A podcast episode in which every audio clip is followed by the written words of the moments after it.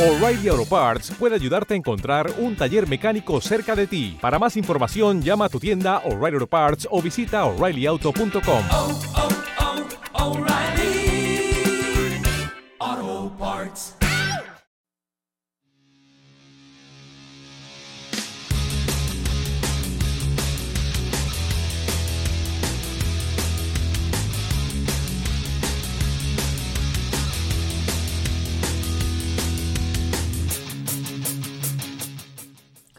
Bienvenidos a Diario Olímpico, el programa donde repasamos la actualidad de los deportes españoles y lo referente al deporte olímpico. Aunque tenemos esta atención a aquellas disciplinas que no son olímpicas. Yo soy José García y si que está el día con nuestro programa, no dudéis en seguirnos en nuestras redes sociales como Diario Olímpico Podcast en Twitter, Facebook, iBox, Spotify, YouTube. Estamos ahí como Diario Olímpico Podcast. En en Twitter y Facebook, es como, bueno, como arroba de, arroba de barra bajo olímpico pod en Twitter y en Facebook como facebook.com barra de punto olímpico pod. Cada semana tenéis ahí el post con los enlaces para poder escuchar el programa en los diferentes sitios y además en Twitter voy colocando, sobre todo retuiteando, los principales resultados de la semana. Así que podéis también pues, estar atentos. Y luego también si os sirve para ponerse en contacto conmigo, podéis dejar, mandarme cualquier mensaje a Twitter, a Facebook, incluso dejar un, en el muro de comentarios de cada programa en iVoox o en YouTube. Y si queréis dejar cualquier aportación, mandar cualquier sugerencia o mandar algún audio para porque os apetece hablar de algún deporte en concreto, tenéis mi correo joseangarciapodcast.gmail.com a vuestra disposición. De todas formas, todo esto está siempre en la descripción del programa. Vamos hoy que estamos al lunes 1 de mayo, es que empezamos mes, pero tenemos lo que son los resultados de toda la semana pasada que va del 24 al 31 de abril y tenemos muchas, muchas cosas, así que va a ser el programa extra cargado. Así que vamos con todo lo de la con toda la semana y empezamos con el ciclismo, ya que tenemos eh, lugar el Tour de Romandía en Suiza, donde ha sido la vuelta a la munición de Juan Ayuso con victoria en la contrarreloj. Así que su estreno en este World Tour de este año con bajada final estratosférica. Y así que tenemos ahí primera competición viniendo del año, viniendo una lesión y perfecta para conseguir su segunda victoria como, profesional. Luego, además, en este mismo tour, la etapa final se la llevó el también español Fernando Gaviria, que supo hacer este sprint final, fue el que lo hizo, el que lo hizo mejor, el que fue más listo, y ahí consiguió ganar la etapa. Así que su segunda también victoria de la temporada, y mejorando de cara a lo que es su objetivo, que es el Giro de Italia. Y al final la victoria de este tour fue para el británico Adam Yates, con los mejores españoles siendo Jonathan Castro Viejo, decimo, quedó dando un décimo segundo a 2 minutos 30 y Juan Ayuso décimo sexto a 3.08. Pasamos del ciclismo, vamos a los deportes de combate. Tenemos varias cosas entre resultados, y, entre resultados y noticias, tenemos muchas cosas. Empezamos con boxeo, y es que tenemos este, esta pelea primero, bueno, la IVA, que está peleada por supuesto con el COI, pero además, claro, para evitar que el boxeo olímpico deje, para, para, que este boxeo deje de estar en los Juegos Olímpicos, nació la World Boxing, esta otra federación nacida eso por el objetivo de que el boxeo siga estando en los Juegos Olímpicos. Pues ya esta World Boxing nació hace unas semanas, con Inglaterra, Irlanda como principales artífices. Estados Unidos ya abandona oficialmente la IVA para integrarse en la nueva World Boxing. Así que Parece ser que las federaciones se van cambiando, van dejando una por la otra, quieren, claro. Mientras, ¿qué hace la, la IVA? Pues sigue enfrentándose al COI. Es decir, la Asociación Internacional de Boxeo, que significa la IVA, pues no cesa en su empeño de querer controlar el camino de su deporte hacia París 2024. Que no lo tiene porque lo lleva, el proceso clasificatorio a París lo lleva el COI, porque, es decir, el COI suspendió y dejó de reconocer a la IVA como, asociación de boxeo desde hace varios años, por, bueno, por, diferente, por diferentes motivos. Era aire con ello. La cuestión es que la IVA sigue totalmente en contra y está ha publicado y está haciendo intentando hacer su propio clasificatorio para los Olímpicos. Dice, no, no, aquí el clasificatorio lo quiero hacer yo, independientemente de lo que diga el COI. Y la IVA ha publicado un listado de los boxeadores elegibles para los Juegos Europeos, el campeonato que irá del 21 de junio al 2 de julio, y en el que se que se jugarán las primeras plazas olímpicas. Pues la propia IVA sugirió que el evento multideportivo perdiera su condición de clasificatorio hacia París, porque ellos querían imponer sus criterios a los validados por el COI. El Comité Olímpico, que supervisa y dirige el periodo de clasificatorio del boxeo, ¿Debido a qué? Pues, pues a tramas de corrupción y a continuos enfrentamientos con la IVA han hecho que el COI no reconozca. Ah, eh, de hecho, a día de hoy ninguna federación está, reconocida como líder del boxeo amateur, el olímpico.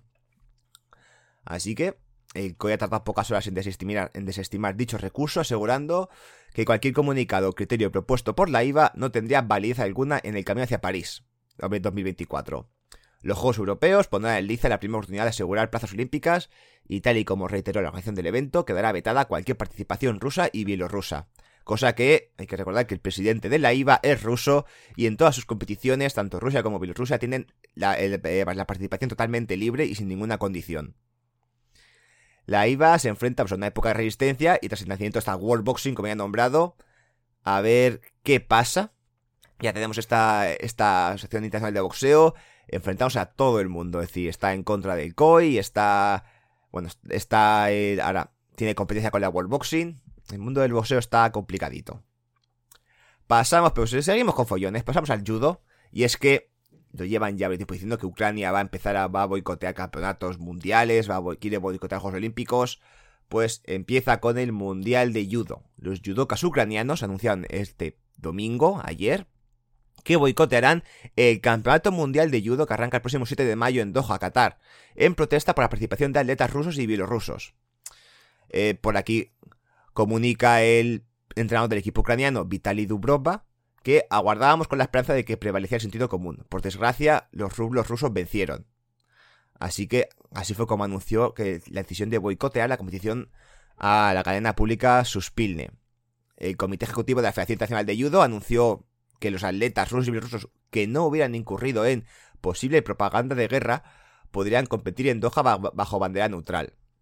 No obstante, entrenador ucraniano critica que entre los atletas rusos que han solicitado la participación en el campeonato supuestamente a título individual, eh, bajo, bandera, neutral y sin haber incurrido en posible propaganda de guerra, se encuentran por lo menos siete oficiales de las Fuerzas Armadas rusas.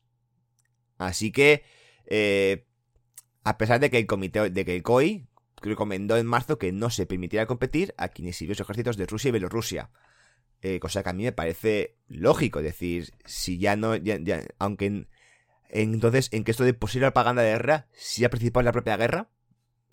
O bien, ¿te vas a dejar, vas a dejar participar en, competiciones deportivas? Aquí habría que mirar, es decir, y si estos que han solicitado, si estos atletas que han sido militares y participado en la propia guerra han solicitado la participación en el mundial, pero si ha sido aceptada, si no ha sido aceptada, o qué, o qué ha pasado, o qué ha pasado aquí, porque sí que es cierto que yo no tengo nada en contra de que participen atletas rusos y bielorrusos. Ahora, no todos, es decir, ya, no, ya, si, han estado, si, han estado, si han estado participando en la guerra, pues igual no deberían estar en los... Igual los vales olímpicos lo llevan regular. Pues aquí esta es... Estamos en un momento complicadillo. Pasa, así que a ver qué pasa. Y este también es el primer gran, parece ser el primer gran boicot de Ucrania en una competición deportiva. A ver cómo responde el resto de países si también la boicotea, si también la boicotea, si hay más países que no mandan a sus, a sus yudokas a competir en este mundial, o a ver qué pasa. Habrá que estar atentos. Pasamos ahora a la lucha, y es que la UWW, la United World Wrestling, ha confirmado que este año no habrá copas del mundo. Esta temporada iban a ser las dos las citas del circuito con parada en Teherán y en Coralville, en, en, noviembre y diciembre. Entonces, ¿qué motivos han dado de que este año no vaya a haber Copas del Mundo? Pues tiene sentido, tiene lógica. Primero, los altos costes de la organización y el temor ante una más que probable baja participación han sido los principales motivos explicados por la propia United World Wrestling. Con la mayoría de países centrados ah, porque en la clasificación olímpica, el máximo organismo mundial de la lucha ha preferido prescindir de las Copas del Mundo y aliviar el calendario en el camino hacia París 2024. Entonces, el Campeonato del Mundo de Belgrado, fijado en el mes de septiembre, pondrá en juego la primera oportunidad de conseguir plazas olímpicas. Y en 2024 habrá diferentes preolímpicos, tanto a nivel como continental como mundial, que será, el proceso clasificatorio. Así que este año han prescindido de las Copas del Mundo para darle más potencia y, darle más importancia a los preolímpicos y clasificatorios, que también son, que también son casi algunos Copas del Mundo. Entonces por ahí sí que tiene sentido, eh, aunque bueno, no deja de ser extraño. Pasamos a la esgrima. Aquí sí tenemos, aquí sí tenemos resultados. Y es que tenemos otro nuevo top 8 de Lucía Martín Portugués. En el Grand Prix de Seúl, la Lucía Martín Portugués pasó al tablón de 8 a cuartos de final en, este, en Seúl, tras vencer a la alemana Eiffel por 15-13 y en cuartos ya cayó ante la francesa Balzer por 15-10. Así que hay que recordar que esta es la primera competición que suma puntos para el ranking olímpico de esgrima y Lucía Martín Portugués ya se ha metido entre las 8 mejores. Por los demás, Araceli Navarro cayó en el tablón de 32, es decir, 16 avos, y el resto de españoles en, el tablón de 64. Pero bueno, tenemos a él, Lucía Martín Portugués, una de las favoritas para conseguir medalla en, en, París si va, se mantiene o, todavía, incluso todavía mejora el nivel que tiene. Pasamos a Taekwondo, ha tenido lugar Campeonato de Europa de Clubes G1, donde hemos tenido varias medallas, como el oro de Joan Jorquera en 68 kilos, la plata de Andreu Pérez en 87 y los dos bronces de Julia Fernández y Tania Castiñeira en menos de 67 y más de 73 kilos. Con esto dejamos el apartado de deportes de combate, de lucha, y pasamos, bueno, un pequeño apunte de pruebas combinadas, en este caso de duatlón, del apartado de triatlón, pues está el Mundial de Duatlón en Ibiza, donde Mario Mola, tras su bronce en Europeo de marzo, se cona campeón del mundo de la modalidad de duatlón. Entonces estuvo acompañado del podio por Benjamin Choquert y Kylian Levine, los franceses, y los siguientes españoles fueron José Ignacio Galvez en segundo, Iván Gil sexto y Antonio Mito en octavo. Entonces aquí tenemos a Mario que metió dureza inicial a los primeros 5 kilómetros y remató en la parte de pie con el sprint final. Así que volviendo a buscar ser top en triatlón y luchar por esa espinita olímpica que no tiene Mario Mola cuando era uno de los top mundiales en triatlón y no consiguió medalla. Vamos al apartado de deportes de equipo. Tenemos este balonmano, esta EHF Eurocup, este torneo eh, amistosillo entre Dinamarca, España, Alemania y Suecia, donde España Sashi ha peleado, ha combatido, pero no le ha ido bien en resultados. la semana pasada tuvo derrota en Almería ante Dinamarca, que es sí, la vigente campeona del mundo desde 2019, perdiendo por 29-31. Pero es que también ha perdido contra Alemania por 32-31 y ojo, sí, rozado la remontada porque llegaron al descanso perdiendo 20-11, perdiendo de 9 y consiguieron remontar hasta el 32-31. Pero es que de este torneo España se va con una victoria y cinco derrotas. Para así un tercer puesto, Alemania ha quedado todavía peor, pues también nos ha ganado. La única victoria que tiene Alemania ha sido contra nosotros. Que ha sido un torneo desastroso, no sé, a nivel de resultados.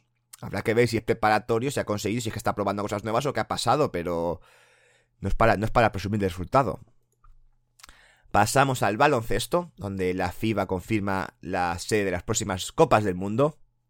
Y es que el Mundial 2026 femenino será en Alemania, y 2027 el masculino será en Qatar. Menos de un año después de organizar el Mundial de Fútbol, pues el país asiático ha sido elegido para otro gran evento deportivo. Así que bueno, con el de fútbol hubo mucho follón, con el de baloncesto algo me dice que no va a haber tanto, que no va a haber tanto follón mediático, al menos en España. Pero tenemos Qatar que se quiere parecer se quiere convertir o quiere buscar que los mundiales deportivos le den mucha visibilidad y le quieren que le consigan blanquear el país y la publicidad positiva. Bueno, al menos yo me centraré en el apartado deportivo y punto. Este es el gran... Este, y luego tenemos ya para el Mundial de este año, 2023, que tendrá lugar en Japón, Filipinas e Indonesia entre el 25 de agosto y el 10 de septiembre. Tenemos grupo para la familia, que se enfrentará, como dentro del grupo G, a Brasil, Irán y Costa de Marfil.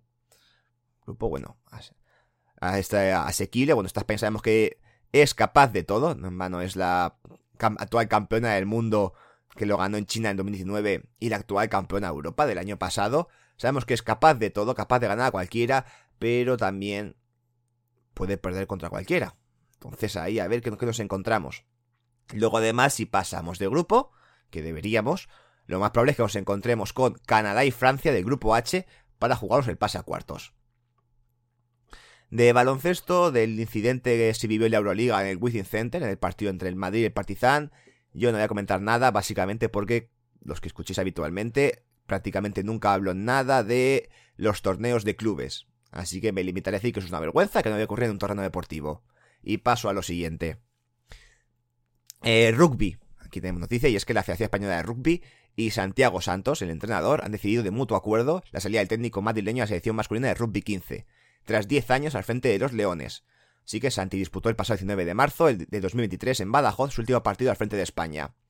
Deja este cargo tras participar en 9 campeonatos de Europa, 87 partidos internacionales entre absoluta y categorías inferiores, y que ha logrado el mejor puesto histórico de España en el ranking de la World Rugby, llegando a poner a España en el decimoquinto puesto, convirtiéndose en entrenador con mayor número de victorias en la historia de la selección, con 46 victorias. Así que, ¿qué sustituirá? Pues aún no se sabe. Solo sabe que Miguel Velasco será el segundo entrenador en la nueva estructura técnica de los Leones. Pasamos al último que tengo aquí apunte de. Bueno, tengo aquí apunte de Volley Playa y luego en Deporte de Invierno de Curling. Pero vamos, vamos con el Volley Playa que tenido el Elite 16 de Uberlandia, en Brasil, donde en la ronda previa tuvimos un muestro de Liliana y Paula, que ganaron la primera ronda, pero perdieron en la segunda partido de la ronda previa, así que no llegaban a entrar en el torneo. La, dupla masculina, Herrera y Gavira, sí, pasaron las dos rondas previas, así que se metió en el cuadro principal, donde ganaron en tres sets a los italianos Rangieri y Carambula, pero cayeron eh, contra, los, contra los neerlandeses y luego perdieron su último partido contra los brasileños Jorge y André cuando iban empate a un set 22-20 y 14-21. Así que se retiraron, finalmente pasaron de ronda, pero bueno, quedaron terceros, quedaron regados a esa previa para acceder a cuartos de final, donde perdieron 1 a 2 contra los checos Perusic y Schweiner. Así que terminaron novenos. Una, una lástima porque en ese partido tuvieron dos bolas de partido y nada, por poquito. Y en el apartado de la conferencia CCSA del circuito universitario de y playa americano, donde Daniela Álvarez y Tania Moreno, también una, pareja femenina de mucho futuro para España, se han proclamado campeonas de la conferencia del circuito universitario con la Universidad Cristiana de Texas. Así que, y además la pareja española ha elegido como mejor pareja del año. Así que tenemos también mucho futuro para dentro de los años con estas dos chicas. Pasamos a escalada, no, no tenemos la Copa del Mundo de Seúl. Así que tenemos la prueba de velocidad, tenemos a Eric Noya, que ha quedado fuera de combate. Hizo un primer intento de 5.51. No está mal, pero no le valió. Y no completó la segunda subida. Así que se quedó fuera del corte de 16 finalistas. Y, pero en este mismo tuvimos récord del mundo. Es decir, el indoneso, el de Indonesia, Bedrick Leonardo, se convierte en el, primer hombre, en el primer hombre en bajar de los 5 segundos en escalada de velocidad, que son 15 metros para arriba. Los subió en 4 segundos 90 y con, 984 con 98 centésimas. Así que bate la plusmarca de 5 segundos de su compañero Katibin en la Copa del Mundo de Seúl. Así que tenemos aquí una, una maravilla y ojo que aún tiene margen de mejora porque en la propia salida su tiempo de reacción aún puede mejorarlo. Así que tenemos aquí a un posible histórico, un recordman. En el apartado de bloques tenemos a Alberto Ginés, que se consiguió meter esta vez sí en la final de la Copa del Mundo. En el apartado de bloques, que sigue haciendo una gran competición, llegando a cuatro tops y cuatro zonas en el apartado de bloques, consiguiendo la sexta posición de su grupo y metiéndose en semifinales. Que luego, además, por problemas de tiempo, las semifinales fue la última ronda y el que hizo el mejor tiempo fue el que ganó. Y ahí quedó finalmente decimoquinto. Pero ahí tenemos la noticia buena, es que Alberto Ginés sigue evolucionando en la prueba de bloques. De hecho, en la Copa del Mundo de Hachioji de la semana anterior quedó no pasó, no pasó la ronda, no pasó de la ronda previa, quedó 53 y está ya décimo quinto. Sigue mejorando, crece el nivel medio y lo importante, sus rivales de dificultad, en la apartado de dificultad no terminan de despegar. Así que en la prueba olímpica combinada, que es bloques y dificultad, puede pasar cualquier cosa y una igualdad máxima. Porque a los que se le dan bien la dificultad en bloques van regular, y los que se dan bien los bloques en dificultad no acaban de despegar. Vamos, como siempre, un pequeño apunte de gimnasia. Esta semana toca de trampolín. Y es que hemos tenido la Copa Antibes con dos meses españoles. Eh, Jorge Martín, acabado sexto, y Melania Rodríguez, séptima. Y eh, sobre todo destacando la regularidad de Jorge, que en la, clasificatoria hizo 58,8 y luego llegó hasta los 60, hasta los 60 puntos, quedándose a décimas de las marcas de podio mundial y olímpico. Así que tenemos creciendo a Jorge Martín, que a este ritmo, tanto Jorge como Melania, podrían llegarse olímpicos. Así que creo que España nunca tiene representación, nunca tenido representación olímpica en la gimnasia de trampolín. Bueno, vamos con el apunte de deporte de invierno, que he metido aquí el curling, aunque también sea de equipos. Se ya ha acabado el Mundial de Dobles Mixto, donde España tiene representación del Grupo B. Ahí, en la élite de, la élite del curling, de... Bueno, los mejores son del Grupo A, pero luego está el Grupo B, así que está ahí entre los mejores. donde la dupla española formada por Oijane Otaegui y Miquel Unagüe ha tenido esta semana varios partidos. Cayeron derrotados contra Suecia por 2-11, también perdieron contra Turquía por 4-10, ganaron a Austria 7-5, perdieron contra Japón, que fueron los que ganaron el grupo B, por 5-7, y ganaron a Estados Unidos por 9-8 en el punto extra, remontando un 4-6 tras la cuarta entrada. Esto les vale para finalmente acabar en séptima posición de los 10 países que formaban el grupo B, además ganando a gente por Estados Unidos se acabó segunda de ese grupo, perdiendo contra España y contra, otro país más. Así que tenemos logrando el mejor resultado de España en el Mundial de dobles mixtos con el formato actual, séptimos del grupo B, consiguiendo la permanencia sin problemas. Así que ahí tenemos a España, así que sigue creciendo en este campeonato del mundo de dobles mixto, celebrado en Gangneung, Corea del Sur, que eso que ha finalizado para el conjunto español de, de Otaegui y Mikel Unagüe, los del Churiberlin Curling, con situaciones muy positivas. Han terminado séptimos del grupo B, con un balance de 4 victorias y 5 derrotas, y asegurando la plaza de España para el próximo Mundial de 2024 y dejando muestra de su talento, ganando algunas muy importantes. Y la semana anterior perdieron dos partidos en, el desempate, llegaron a remontar y empatar, es decir, que esas cuatro victorias pueden haber sido seis victorias y haber acabado casi en el top 3. Así que ahí siguen creciendo y mucho y, y tenemos ahí va bien en el, apartado de curling mixto, del dobles mixto. Vamos con motor, tenemos aquí también más de muchas cositas, sobre todo por una noticia, del apartado de motociclismo. Y empezamos con la noticia y luego vamos con resultados. Y es que se ha anunciado o que ya tiene fecha, el primer mundial femenino de motociclismo. Si habrá gente que piensa, pues el mundial actual es mixto y las mujeres pueden competir, no hace falta un femenino.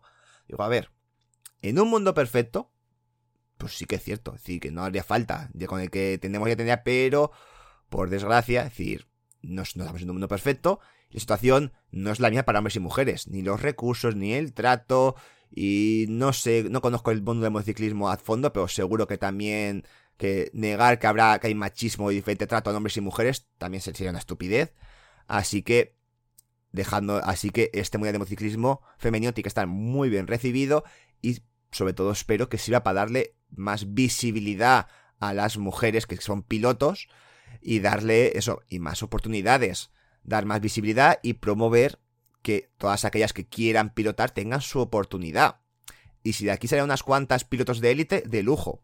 Y si no, pues al menos darán un ejemplo a una posible nueva generación de jóvenes que quizás quieran ser pilotos. Es decir, para una niña, pues también es importante poder ver referentes y poder ver televisión a, otras chicas que sean pilotos y lo que sea. Entonces, darle algo de visibilidad, porque en el, actual mundial de motociclismo es muy difícil que una mujer se me, que una mujer se me tiene que ser ya la mejor entre las mejores. Entonces, por tener que pueda algo de visibilidad también me parece muy importante.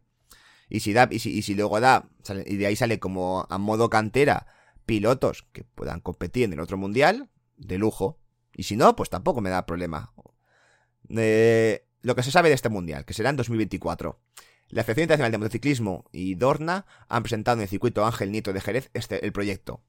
Será un nuevo campeonato que arrancará el próximo año, será exclusivamente femenino y será la primera vez desde 1904 que habrá un campeonato del mundo de mujeres apoyado por la, FI, por la, por la FIM, que lo ha hecho Jorge Villegas, el propio presidente de la Federación Internacional de Motociclismo. El objetivo es que las mejores pilotos del planeta participen que se, y sean la cima de la pirámide. Se celebrará junto al Mundial de Superbikes y compartirá fines de semana en su primera edición. Eh, Gregorio Lávila, el director, ejecutivo, que haya pensado, hemos pensado en todos los eventos, serán junto al Superbike, pero que puede cambiar con el paso de los años. De momento, los detalles que le saben es que serán seis carreras, serán todas en Europa, será monomarca y el mínimo para competir será 18 años. No hay ninguna piloto confirmada, pero quien pero si alguna quiere competir en este mundial femenino y seguir compitiendo contra chicos, podrá hacerlo. ¿Y por qué monomarca? Básicamente porque por lo que buscan es, primero, controlar los costes, que eso sea algo que evolucione, y de momento dicen que su objetivo es buscar a la mejor piloto del mundo. Entonces, que la moto influya lo mínimo posible, que tengas todo, la que tengan todos la misma moto y a ver quién es la mejor. Bueno, habrá que ver cómo evoluciona todo esto. De momento a mí me parece una buena noticia.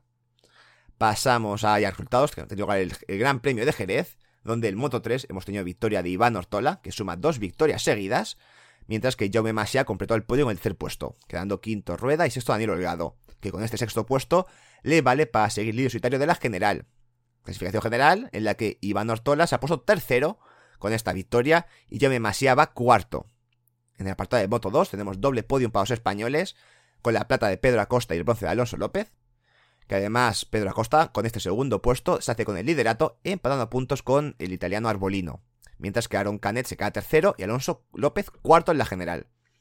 Y en MotoGP, la categoría máxima, no tuvimos españoles en el podio, la carrera la ganó el italiano Bagania, que se afianza el liderato de clasificación. El mejor español fue Jorge Martín, que quedó cuarto, seguido de Alice Espargado, que quedó quinto. Y en la clasificación general, los mejores fueron, los mejores colocados son Maverick Viñales, que va sexto, y Jorge Martín, séptimo. Seguimos con el motor y es que tenemos también Fórmula 1, donde en la carrera Alonso ha quedado fuera del podio por primera vez. Esta vez ha ganado el Checo Pérez con plata de Verstappen y bronce de tercero de Leclerc. Fernando Alonso ha quedado esta vez cuarto y quedado sexto quinto. Así que, bueno, y en la clasificación general Alonso va tercero, pero a mucha distancia de los Red Bull, de Verstappen y Pérez, que se han repartido las cuatro victorias de lo que llamamos de Mundial. Llevamos cuatro carreras y ya dos victorias de Verstappen y dos de Pérez. Carlos Sainz va quinto. Pasamos a deporte de raqueta, que tenemos apuntes de badminton, tenis de mesa y tenis. En el apartado de badminton rapidito es una simple noticia, y es que España se convertirá en el epicentro continental del badminton durante los próximos años. La Federación Europea de Badminton elige a nuestro país como sede de los siguientes eventos. Son el Europeo de Clubes 2023, el Europeo Junior 24, el Europeo Sub-17 2025, el Europeo Absoluto del 26, el Europeo por equipos del 27 y el Absoluto del 28. Así que España va a organizar la mayoría de europeos de los próximos años. Pasamos al tenis de mesa, que ha tenido lugar el Star Contender de Bangkok, uno de los torneos más importantes de tenis de mesa. En el apartado individual, María Shao pierde por 2 a 3, quedándose a nada de la remontada contra la japonesa Nagasaki, así que queda eliminada en primera ronda.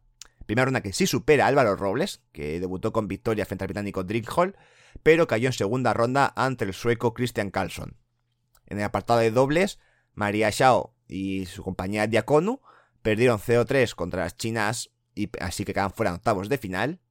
Y en el mixto, aquí donde viene estado bueno, María Shea y Álvaro Robles venció en octavos a la pareja de Corea del Sur, Wu Jin-jan y Ji Hee-jeon. Avanzaron a cuartos de final, donde ganaron a los de Hong Kong, Lam y Zhu, también ahí. Y luego, ese, y luego cierran con estos sean semifinalistas, uno de los mejores torneos del año. Luego, finalmente, en la semifinal cayeron contra los coreanos Lee Mi-shin en el Star Contender, pero Ahí tenemos un enorme resultado, unas semifinales de un Star Content, uno de los torneos más importantes para el doble mixto, que es afianza como una de las 10 mejores parejas del ranking mundial. Así que este doble mixto, eh, juntar a María y Álvaro ha sido todo un, todo un acierto, porque está dando muchas, muchas alegrías. Y pasamos al tenis. Ya vamos acabando, dicho, he dicho al principio que teníamos programa muy largo. Tenemos el tenis que este adiós a los jueces de línea. Llega la tecnología ECL Live Parece ser que la ATP ha anunciado un cambio drástico a partir de 2025, y es que esta herramienta que fue testada, desde, que ya sido testada desde 2017, tiene como objetivo eliminar los errores humanos a la hora de identificar los botes fuera de pista. Así que, pues mire, tenemos la tecnología que sigue llegando al tenis. A ver, qué parece, a ver si funciona bien, porque el ojo del tenis funciona de lujo. Pasamos al Mutua Madrid Open, a este, a este Master 1000 de Madrid. tenemos resultados. A ver, clasificados para octavos, cuarta ronda, y ya la semana que viene tendremos lugar hasta la final. En la parte femenina, Paula Badosa se metió en octavos tras derrotar a la mina de Coco Gauff, por, además arrasando 6-3-6-0, siendo la única española que sigue en el torneo. Ahí tenemos, esperemos ahí que marque, que siga mostrando su mejor nivel. Y en el apartado masculino teníamos a cinco, cinco españoles en tercera ronda, a Alcaraz, Munar, Carballés, Bautista, Davidovich y Zapata. Y de ellos, bueno, de momento, se han conseguido meter a octavos Jaume Monar, derrota italiano Arnaldi por 2 a, 2 a 1. Carlos Alcaraz, que también superó en dos sets a Dimitrov. Y Alex Davidovich, que superó por 2 a 1 a Olger Rune. Así que tenemos ya seguro a tres españoles en octavos de final, mientras que Bautista perdió con Karchanov. Y hoy lunes juegan Bernabé Zapata para pasar a octavos y Paula Badosa para pasar a cuartos. Así que habrá que estar atentos. Vamos al apartado de golf, ya quedan poquito, ya quedan dos cositas. En el golf tenemos este el, el Open de México, donde John Ram lo ha vuelto a hacer. Además hizo un gran torneo y este, en, la tercera, en el tercer recorrido sorprendió a los contrincantes con un menos 9 en el hoyo 14, que lo colocó líder del torneo con este 10-16 bajo par, superando en un golpe al americano Tony Finau. Y finalmente, tras la cuarta ronda, John Ram acaba segundo en México con una tarjeta de menos 21, de 21 bajo par, tan solo superado por un impecable Tony Finau con 24 bajo par. Así que llevamos un año de John Ram espectacular con las victorias del Master de Augusta, el Senti Tournament, el American Express Jeans Invitational, la plata de este Open México y el bronce del Open de Phoenix. Vamos con otro segundo puesto, del Leaf Tournament de Singapur para Sergio García, que consiguió forzar además un playoff en la última vuelta, empatando a menos 17, pero cayó ante el americano Goch. Así que otro gran torneo con segunda posición. Y ahora vamos al Corea Championship, donde Pablo Larrazábal se ha proclamado campeón del Corea Championship. Impecable semana el catalán, que se hace con el triunfo, con tarjeta de 12 bajo par, por delante de un juego de Campillo que daba tercero. Y ya es el octavo título en el DP Tour para Pablo. Y ya vamos acabando con la parte de embarcaciones. Primera noticia de piragüismo, por meterlo aquí. Y es que España organizará en la SEUD el Campeonato del Mundo de Piragüismo Slalom en 2027. Será el mundial que precede a los Juegos Olímpicos de Los Ángeles 2028. Si se ha decidido la, federación, quien además ha anunciado la vuelta de rusos y bielorrusos bajo condición neutral. Estos serán los cuartos campeonatos del mundo en la SEU, siendo el canal con más mundiales albergado en la historia. Y pasamos a la vela, dio lugar la Semana Olímpica Francesa, donde tuvimos a dos embarcaciones españolas que lo petaron, que triunfaron. Fue, una fue la dupla de, de, de Shamari Brookman, que empezaron primeros en ecuaciones de mixto, y de Botín y Tritol, de Botín y Tritel, que remontaron, bueno, que para empezaron, no empezaron tan bien, pero remontaron rápidamente. Y para el tercer día llevan segundos en el 49er. Y luego, a ver, a falta de pocos días, eso, Shamari y Brookman seguían primeros, Botín y Trittel también primeros, y luego teníamos a Pacheco y Barrio en NACA 17 y a Gisela Pulido en Kite, que estaban en el decimotercer puesto. Pero finalmente, si solamente se metieron en la medal race entre los 10 mejores por el oro a Botín y Trittel en el 49er, Shamari Brookman y Shamari Brookman en el 470, que se clasificaron para la medal race, así que como líderes la general. Que finalmente tenemos dos oros de los dos posibles. Oro para Jordi Chamar y Nora Brookman en la Semana Olímpica Francesa, con esta competición del 460 mixto en Illeres, una ciudad más prestigiosa del año, siendo la tercera medalla internacional del año para ellos, la segunda seguida en el circuito de Copas del Mundo. Y llevan un año juntos y ya plata el Mundial 2022, eh, plata en el Euro 2022, oro en Illeres 2023, oro en el Princesa Sofía 2022 y bronce en Sofía 2023. Así que llevamos una es nada más que posible oro olímpico. Y luego también tenemos otro en el 49er con Diego Botín y Florian Trittel, que finalmente se llevaron el título tras asegurar su puesto en la medal race, que llegaron, un amplio, llegaron con un margen muy amplio, pero vuelven a sentar el triunfo tras el noveno puesto en el Princesa Sofía. Con esto ya terminamos por hoy, que llevo ya mucho rato, no sé si se habré pasado la media hora y todo. Eh, terminamos por hoy, si os ha gustado podéis dejar el me gusta en iVoox y compartirlo en redes sociales para poder llegar a más gente. Os recuerdo que podéis ir al programa tanto en Facebook, YouTube, iVoox y Twitter como el Olímpico Podcast. Muchas gracias por escuchar y más la semana que viene. Adiós.